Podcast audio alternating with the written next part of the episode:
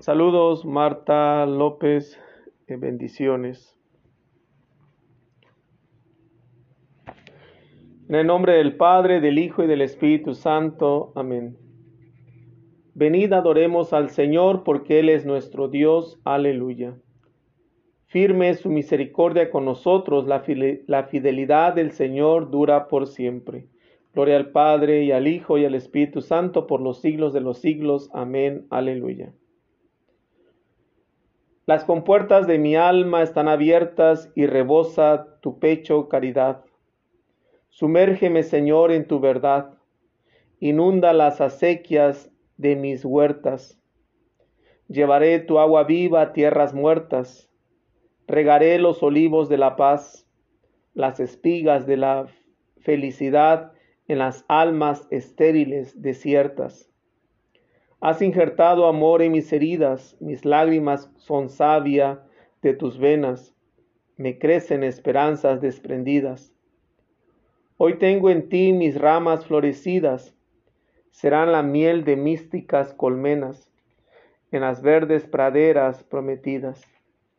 Gloria al Padre, gloria al Hijo, gloria al Espíritu. Amén. Es un hermoso himno que nos invita pues a tener nuestra alma abierta Dios, ¿va? Dice, las compuertas de mi alma están abiertas y rebosa tu pecho caridad. El amor de Dios que tiene que estar en, nuestro corazón, ¿va? El pecho donde sabemos que está el corazón eh, de manera figurada porque sabemos que el corazón es un órgano, pero a la vez eh, en ese sentido de nuestro ser interno. Dice, sumérgeme Señor en tu verdad, inunda las acequias de mis huertas, la sequedad que a veces vivimos, que Dios las inunda, las inunda con, su, con sus aguas vivas. ¿ah? Dice, llevaré tu agua viva a tierras muertas, regaré los olivos de la paz este don que es de Dios también, que es la paz. Eh, donde haya almas estériles y desiertas, dice, habrá espigas de felicidad. Eh, que dice, has injertado amor en mis heridas, mis lágrimas son savia de tus venas, eh, que hacen que crezca esta esperanza en medio de las heridas, en medio de las lágrimas, en medio de la desesperanza que a veces vivimos, podamos también recurrir a Dios. Bueno, pues vamos a, pasar a la primera lectura de este vigésimo segundo domingo del tiempo ordinario que vamos a celebrar pues en unos cuantos días, este 28 de, agosto. Y la semana pasada este, leímos del, del, libro del Coelho este, o del Eclesiastés Ahora vamos a leer del libro del eclesiástico. Parecieras casi igual, pero es diferente. ¿verdad? Es el libro del eclesiástico. Estamos en el capítulo 3, versículo del 17 al 18, y de ahí salta al 20, y de ahí salta hasta el 28 y 29. Es del libro del eclesiástico. Dice la palabra de Dios. Hijo mío, en tus asuntos procede con humildad, y te amarán más que al hombre dadivoso. Hazte tanto más pequeño cuanto más grande seas, y hallarás gracia ante el Señor, porque solo Él es poderoso y solo los humildes le dan gloria. No hay remedio para el hombre orgulloso, porque ya está arraigado en la maldad. El hombre prudente medita en su corazón las sentencias de los otros y su gran anhelo es saber escuchar. Palabra de Dios. Te alabamos, Señor.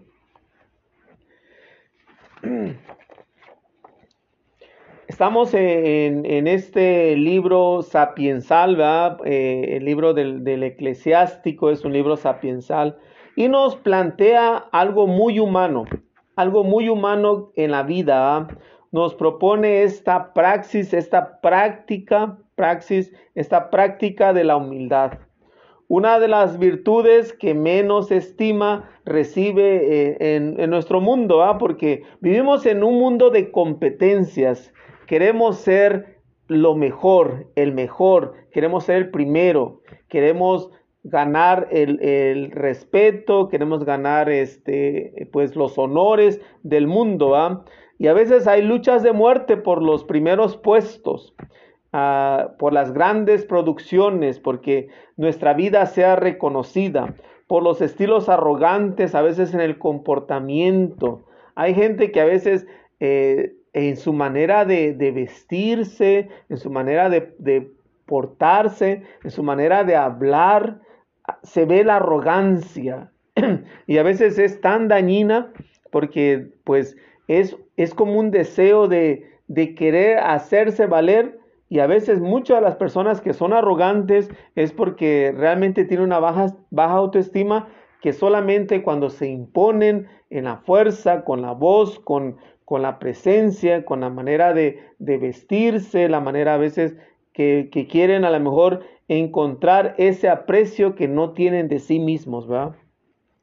Eh, estamos en esta lectura del Sirácida, eh, que es eh, otro nombre que recibe este libro, Sirácides o Eclesiástico. Es, es una colección de dichos y refranes de sabiduría. Y casi todo el libro, casi todo el libro se hace un elogio a la humildad. Es interesante que a lo mejor y, si pudieran ustedes abrir la Biblia y leer todo el libro del eclesiástico o Sirácides, como es el otro nombre con el que se conoce este libro, poder ayudar a, pues, a entender qué es la humildad, qué es la reflexión, qué es el dar a los demás. Eh, Si tienes conciencia de ser grande, de valer algo, procura manifestarte ante los otros con humildad. Este es un llamado de esta primera lectura del llamado a la humildad. Y nos dice, dice, hijo mío, ¿ah? nos habla como un padre habla al hijo. Eh, dice, en tus asuntos procede con humildad. En lo que hagas, hazlo con humildad nos va a decir este, uno de los grandes santos como Santa Teresa, decir que la humildad es la verdad. Porque no estamos ni exagerando más, ni estamos haciéndonos menos. Esa es la, la, verdadera humildad cuando somos lo que somos. No tenemos que aparentar ser más grandes, ni tampoco tenemos que aparentar ser más pequeños. Dice, te amarán más que al hombre dadivoso. Habrá personas que sean muy dadivosas, que sirvan mucho, pero si, no, si eres humilde, te van a apreciar más que a lo mejor que, estés dando cosas que a lo mejor este, nomás quieras ganar el, respeto y, el, y la alabanza de los demás. Dice, hace tanto más pequeño cuanto más grande seas. Esto es una llamada, yo creo que es una cachetada este, con guante blanco para, para muchos de nosotros que, que yo creo que la humildad en este mundo a veces cuesta, ¿va? Cuesta ser humilde, cuesta porque queremos ganarnos el aprecio, el respeto de los demás. Dice, eh, porque solo Dios es el poderoso y solo los humildes le dan gloria. Y dice, no hay remedio para el hombre orgulloso. Eh, el orgullo no nos lleva a ningún lugar. El orgullo no, nos va a hacer a veces hasta perder amistades, a veces hasta perder familias, a veces hasta perder lo que más queremos cuando nos llenamos de orgullo. Cuando solamente por el orgullo queremos nosotros imponernos y hacernos valer. Entonces no hay remedio para el hombre orgulloso, dice, porque ya está arraigado en la maldad. El orgullo nos, nos va a llevar a hacer el mal. La humildad nos va a ayudar a hacer el bien. Dice, el hombre prudente medita en su corazón, eh, el hombre prudente, el hombre que es humilde, que no se deja llevar solamente por su propio ego, por su propio orgullo, eh, medita en el corazón, dice, y su gran anhelo es saber escuchar. Solamente el hombre humilde va a escuchar. El hombre arrogante, la persona arrogante, digo, cuando digo hombre no significa solamente eh, el género masculino, ¿va? Eh, el, ser humano, este, cuando es cuando no es humilde, cuando es arrogante, cuando es orgulloso, no escucha. Solamente el hombre prudente va a ser el que va a tener esta capacidad de escuchar. Dice, su gran anhelo es saber escuchar. Y qué hermoso es cuando encuentras una persona que te escuche, una persona que sepa escucharte, que sepa aconsejarte, que sepa ayudarte. A veces no tanto queremos un consejo, solamente queremos a alguien que nos escuche. Y qué bueno que haya a veces personas que sean humildes, que sean prudentes y que puedan ayudarnos a escuchar. Es una hermosa invitación para este domingo para crecer en este desapego de nosotros mismos, crecer en la humildad. Vamos ahora a pasar al Salmo 67. Dice el estribillo, Dios da libertad y riqueza a los cautivos. Ante el Señor su Dios, gocen los justos, salten de alegría, entonen alabanzas a su nombre. En honor del Señor toquen la cítara. Porque el Señor desde su templo santo a huérfanos y viudas da su auxilio. Él fue quien dio a los desvalidos casa, libertad y riqueza a los cautivos. A tu pueblo extenuado diste fuerzas, nos colmaste, Señor, de tus favores, y habitó tu rebaño en esta tierra que tu amor preparó para los pobres. Gloria al Padre, gloria al Hijo y gloria al Espíritu Santo, como era en el principio, era y siempre, por los siglos de los siglos. Amén. Dios da libertad y riqueza a los cautivos. Eh, Dios que se, que se, fija en los humildes, ¿va? Es este Dios que eh, dice, justos gocen, salten de alegría, entonen alabanzas eh, al nombre del Señor, en honor del Señor, toquen la cítara. Los justos, que son los humildes, ¿va? Porque yo creo que la, este llamado a la santidad, el, ser justo, es un, llamado a la humildad. Y por eso tenemos que vivir como de fiesta, como, que algo grande, algo grande ha hecho Dios con nosotros. Dice, porque el Señor eh, desde sus templos a huérfanos y viudas les da su auxilio, a los desvalidos les da casa, libertad y riqueza a los cautivos. Es Dios que se fija en el humilde, es Dios que, que busca servir y busca ayudar especialmente a los humildes. Dice a tu pueblo extenuado, diste fuerzas, nos colmaste, Señor, de tus favores. Eh, tu pueblo, tu rebaño, eh, habitó esta tierra que Él preparó para los pobres. Es este Dios que no solamente se fija eh, en, los poderosos, que este Dios que no se fija solamente en, los que lo pueden todo.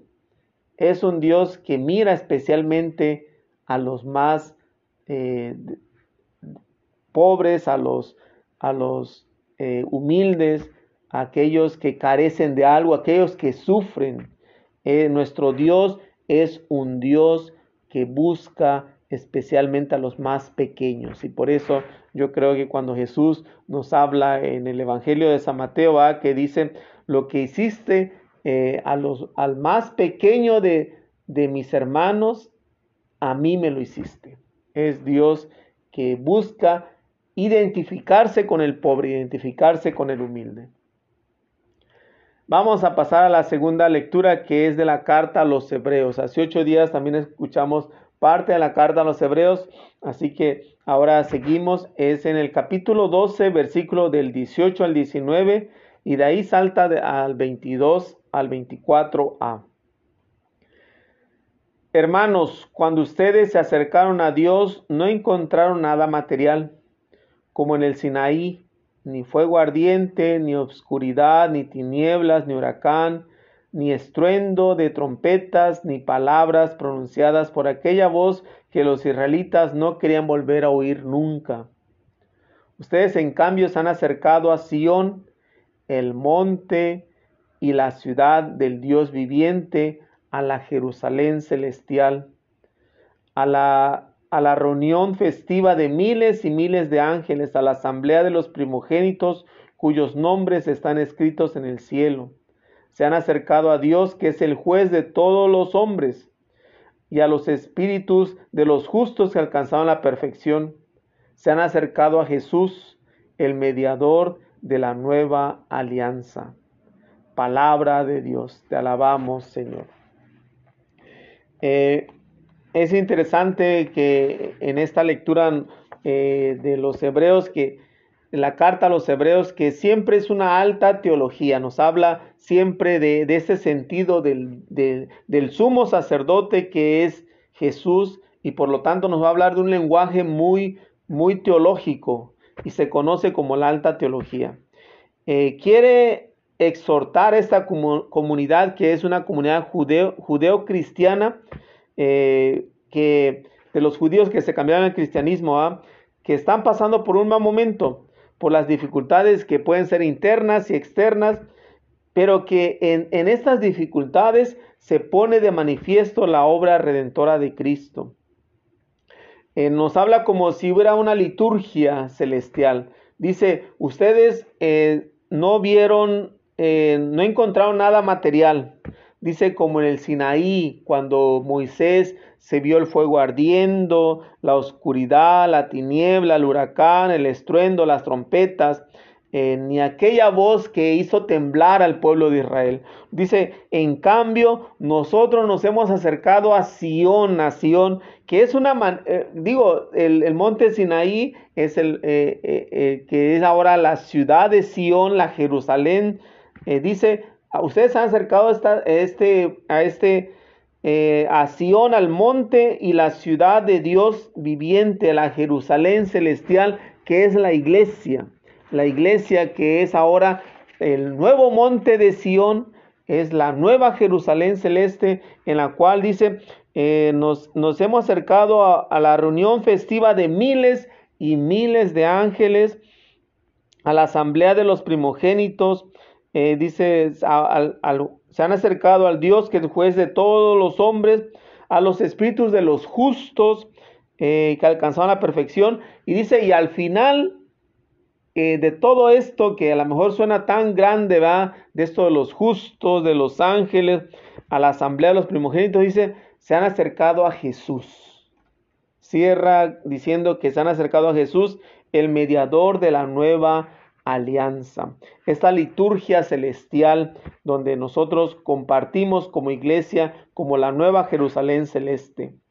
Eh, esta comunidad cristiana que está llamada a la santidad no tiene que tener miedo, no tiene como, como estos eh, judíos que tuvieron miedo a esta voz, nosotros no tenemos que tener miedo, nos, hemos acercado a Jesús que ahora él es el que está más cercano, él es el que al mismo tiempo humaniza nuestro, nuestra vida, humaniza nuestro creer en Dios, humaniza todo nuestro ser para poder humanamente poder acercarnos a Jesús. Por eso Jesús eh, en su condición divina se hizo hombre, se hizo humano para que nosotros pudiéramos tener acceso a este Dios de un Dios que es cercano porque es humano como nosotros.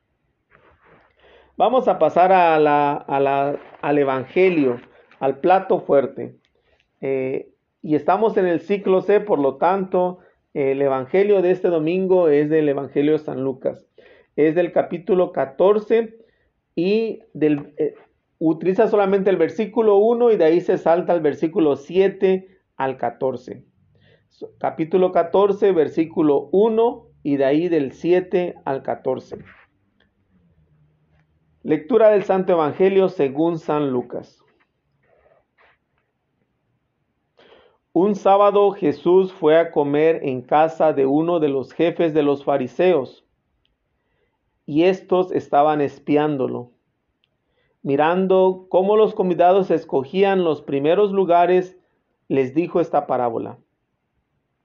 Cuando te inviten a un banquete de bodas, no te sientes en el lugar principal no sea que haya algún otro invitado más importante que tú y el que los invitó a los dos venga a decirte, déjale lugar a este y tengas que ir a, ocupar lleno de vergüenza el último asiento. Por el contrario, cuando te inviten, ocupa el último lugar, para que cuando venga el que te invitó te diga, amigo, acércate a la cabecera. Entonces te verás honrado en presencia de todos los, los convidados. Porque el que se enaltece a sí mismo será humillado, y el que se humilla será engrandecido. Luego dijo al que lo había invitado, cuando des una comida o una cena, no invites a tus amigos, ni a tus hermanos, ni a tus parientes, ni a los vecinos ricos, porque puede ser que ellos te inviten a su vez, y con eso quedarías recompensado. Al contrario, cuando des un banquete, invita a los pobres, a los lisiados, a los cojos y a los ciegos, y así serás dichoso, porque ellos no tienen con qué pagarte, pero ya se te pagará cuando resuciten los justos. Palabra de Dios. Te alabamos, Señor.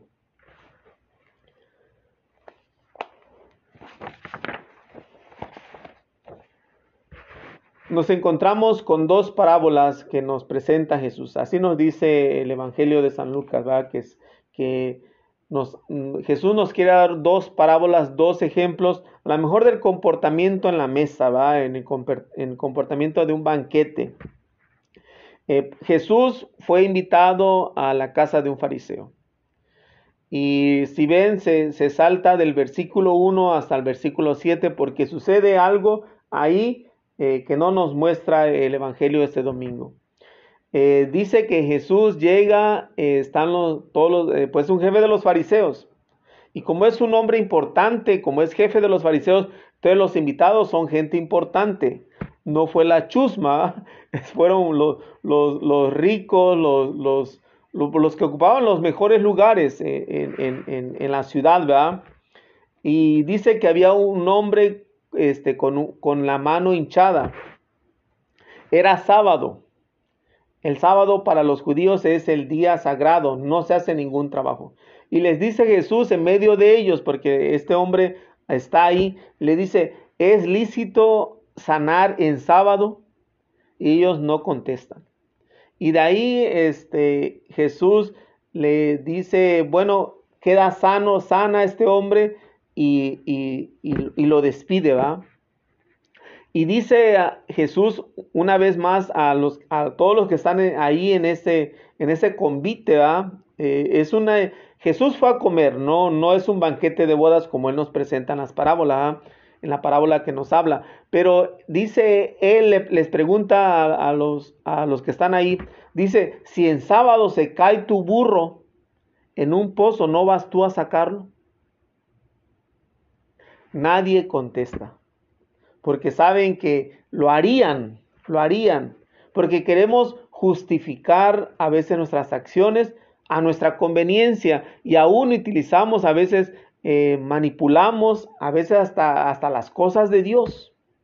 Y bueno, ya de ahí eh, en el capítulo, perdón, en el versículo 7 ya nos habla que Jesús eh, este, mira que los convidados escogen los primeros lugares. suena algo que, que yo creo que humanamente nos gusta a veces buscar sentirnos reconocidos y buscar los primeros lugares. A veces me da risa porque pienso que eh, en esto caemos todos, hasta los, los consagrados, los religiosos, los sacerdotes, este, los obispos y los cardenales, ¿verdad? Que pues ocupamos puestos y, que a veces buscamos también los mejores lugares. Y digo, y se da eh, en todos los niveles, desde la iglesia, estos son fariseos, también son, son este, líderes religiosos que buscan los primeros lugares. Pero también en el mundo actual, ¿verdad? Y a veces, este, digo, si nos invitan, pues nos gustaría que nos invitaran y que nos dieran el, mejor lugar donde podamos ver todo lo que sucede, ¿verdad? Donde podamos ser reconocidos, donde digan, ah, mira, este ocupó el mejor lugar. Y, desgraciadamente digo, este, a, veces eh, pues no tiene que ser eso. ¿ah? Yo creo que, eh, y bueno, a, veces me da un poco de risa de saber que en, en, los conciertos queremos los mejores lugares, queremos estar hasta el frente, en las fiestas queremos estar hasta el frente, pero eh, a veces en, la iglesia buscamos los lugares de atrás, ¿verdad?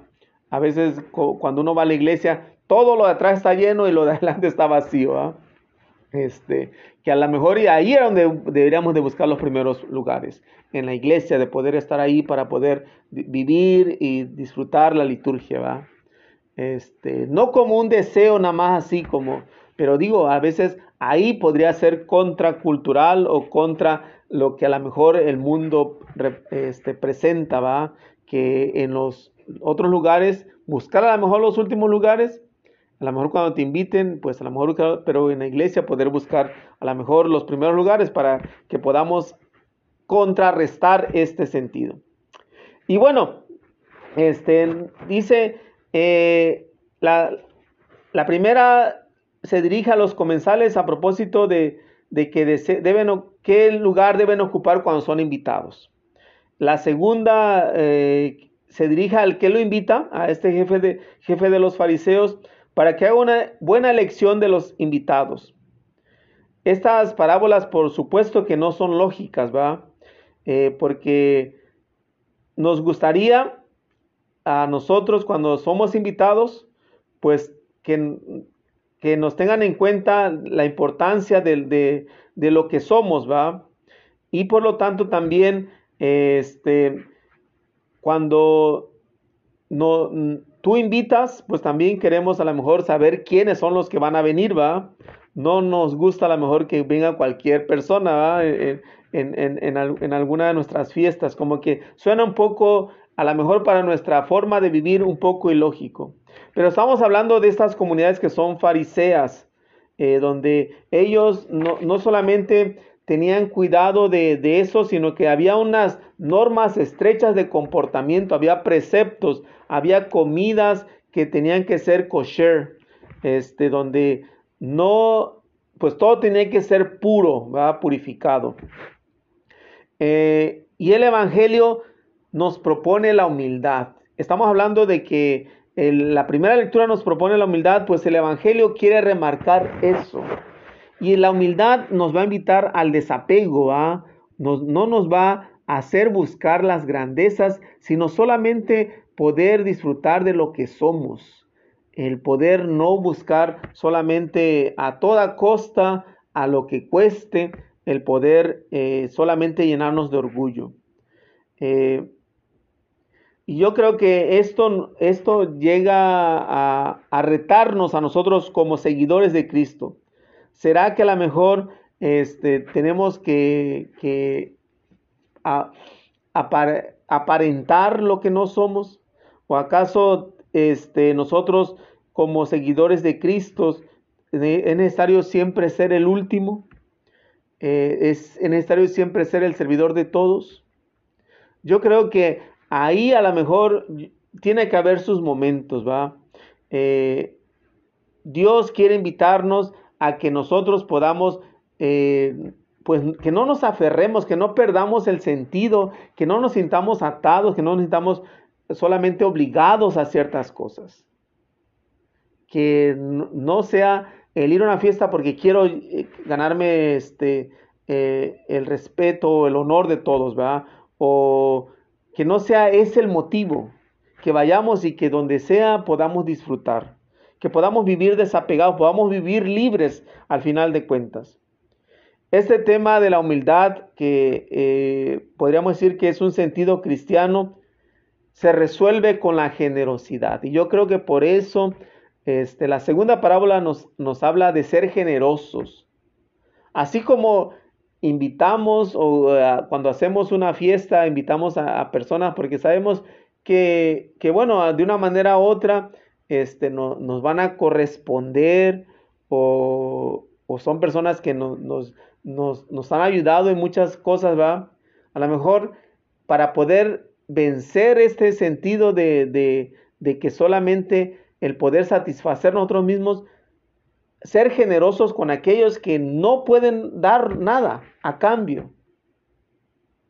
Y que nuestra vida está libre para poder decir, bueno, pues yo tengo algo que a lo mejor otra persona lo puede ocupar. yo puedo hacer algo por alguien que a lo mejor este, lo necesite. Comida, ropa, eh, algunas cosas que uno puede, puede facilitar para los demás. O a veces, a veces hasta de manera económica. Porque ahí yo creo que cuando, cuando el humilde es generoso, cuando el humilde es misericordioso con nosotros, es cuando realmente se vive lo que Cristo quiere para nosotros. Quiere en esta actitud sabia, en esta actitud que queremos vivir en el amor. Eh, yo creo que, y, bueno, como también dice la palabra, hay más alegría en dar que en recibir. Eh, y yo creo que ahí es una invitación al poder nosotros también tener esta capacidad de, poder dar a los demás. Y yo creo que el llamado este a la humildad que hace Jesús en esta lectura va, este, cuando te invito a una, banquete de bodas, no te sientes en, el, en el primer lugar. Porque puede ser, digo, cuando a veces nos queremos sentir más que los demás, somos valiosos por lo que somos. No necesitamos que la gente nos, reconozca, sin, porque ya nosotros ya, nos valoramos, ya nos amamos, sabemos lo que valemos. Dice, qué diferente es que a lo mejor te sienten en el último lugar y que vayan y te digan, amigo, ven, este es tu lugar, y que te sienten en un lugar más adelante. Qué diferente a que tú llegues y busques el primer lugar y te digan, oh, este lugar está ocupado, por favor, vete para atrás. Es un, es un, es un, es buscar un lugar que no te corresponde hasta cierto punto, ¿va? Este, eh, y dice Jesús, porque el que se engrandece a sí mismo será humillado y el que se humilla será engrandecido.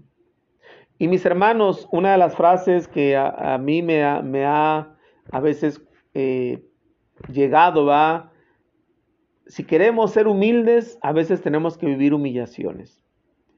Este, el camino a la humildad es un camino lleno de humillaciones. Y a veces yo creo que eh, si queremos practicar la, humildad, a veces tenemos que afrontarnos a situaciones que son lamentables. A veces cuando alguien no, cuando alguien sin sentido a veces nos, nos calumnia, nos dice cosas, nos, trata mal, tomarlo como un sentido para crecer en la humildad, para decir, bueno, pues ese es su punto de vista, no voy a discutir, hay que quede a veces no, nos, nos, metemos en, situaciones que realmente son lamentables y que no deberían de, pasar, ¿verdad? Y a veces darle por hasta cierto punto por, el, por su lado y al final la persona a veces hasta reconoce o a veces hasta se siente hasta más humillada este, porque realmente uno no, no, no confronta pues situaciones que a veces no valen la pena.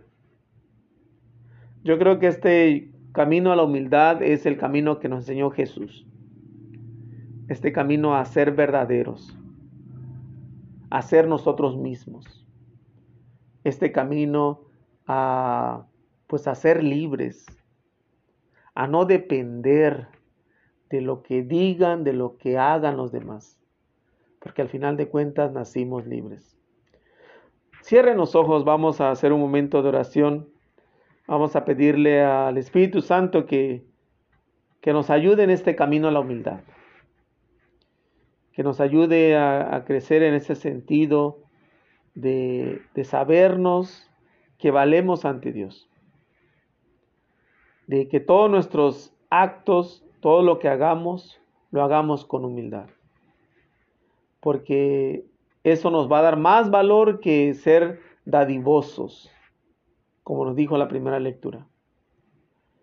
Que seamos prudentes en el hablar, prudentes en el actuar, que sepamos escuchar. Pedimos al Espíritu Santo pues para que también nos, anime para, para que busquemos también, así como Jesús nos invita a, a buscar, pues no, pues no engrandecernos a nosotros mismos, porque el que se engrandece será humillado, sino que podamos ser humildes para que, como dice Jesús, el que se humilla será engrandecido. que Él también nos ayude a desprendernos de muchas cosas que tenemos, de muchas situaciones que, que nos obstaculizan en este camino hacia Jesús. Que podamos ser dadivosos, podamos ser generosos. Qué hermosa combinación de la humildad con la generosidad. Que Dios nos ayude a también poder mirar a quienes no nos pueden pagar, no nos pueden corresponder, pero nosotros somos buenos con ellos. Que podamos tener un corazón grande como el de Jesús. Y lo podemos, lo podemos porque Dios nos dio un corazón grande.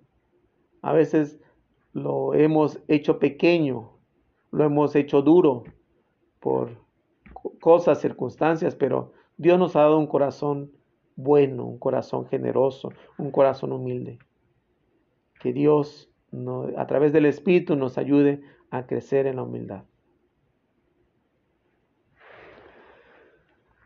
Padre nuestro que estás en el cielo, santificado sea tu nombre, venga a nosotros tu reino, hágase tu voluntad en la tierra como en el cielo. Danos hoy nuestro pan de cada día, perdona nuestras ofensas como también nosotros perdonamos a los que nos ofenden no nos dejes caer en tentación y líbranos del mal. Amén.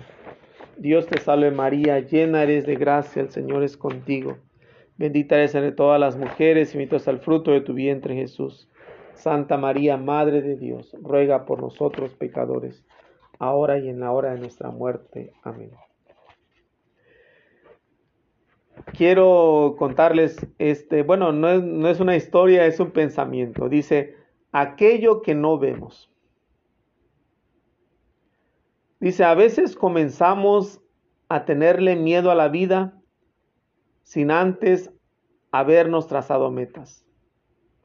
A veces criticamos la vida de los demás sin haber criticado la nuestra. A veces envidiamos los logros de los demás en vez de aprender de ellos. A veces le pedimos ayuda a alguien a pesar de que no sabemos agradecer.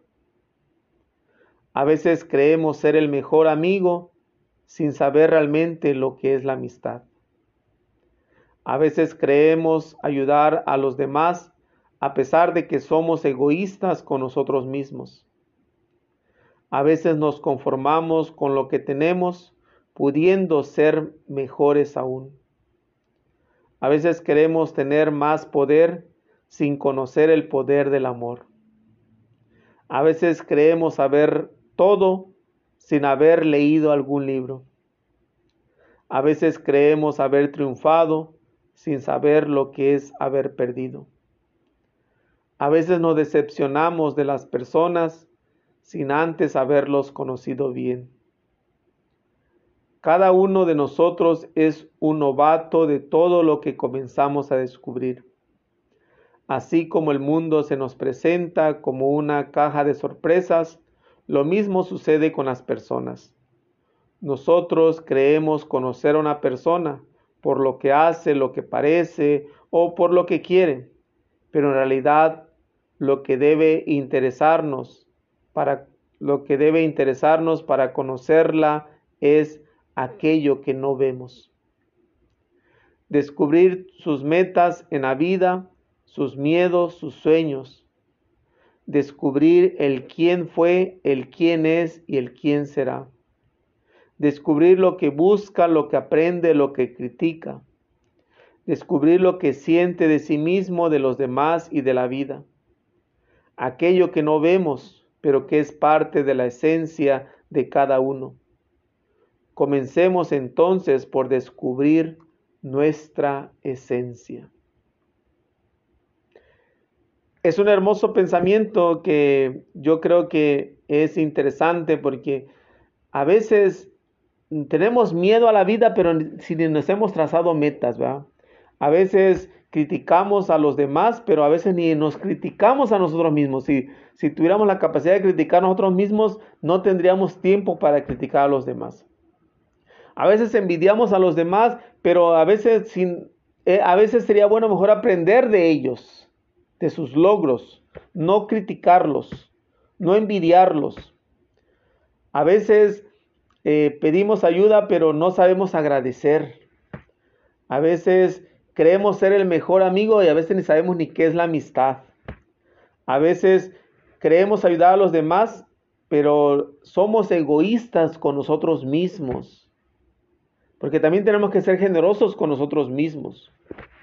A veces nos conformamos con lo que tenemos, pudiendo ser mejores. Dice, a veces queremos tener más poder y a veces ni conocemos el poder del amor que es mucho más fuerte. A veces queremos saberlo todo y a veces ni hemos leído ni un libro. A veces creemos haber triunfado y a veces ni sabemos lo que es perder. Porque el perder nos ayuda a mirar el triunfo. A veces nos decepcionamos de las personas, pero a veces ni, las conocemos bien. Ellos nos pueden decepcionar, pero a veces no sabemos lo que hay más atrás.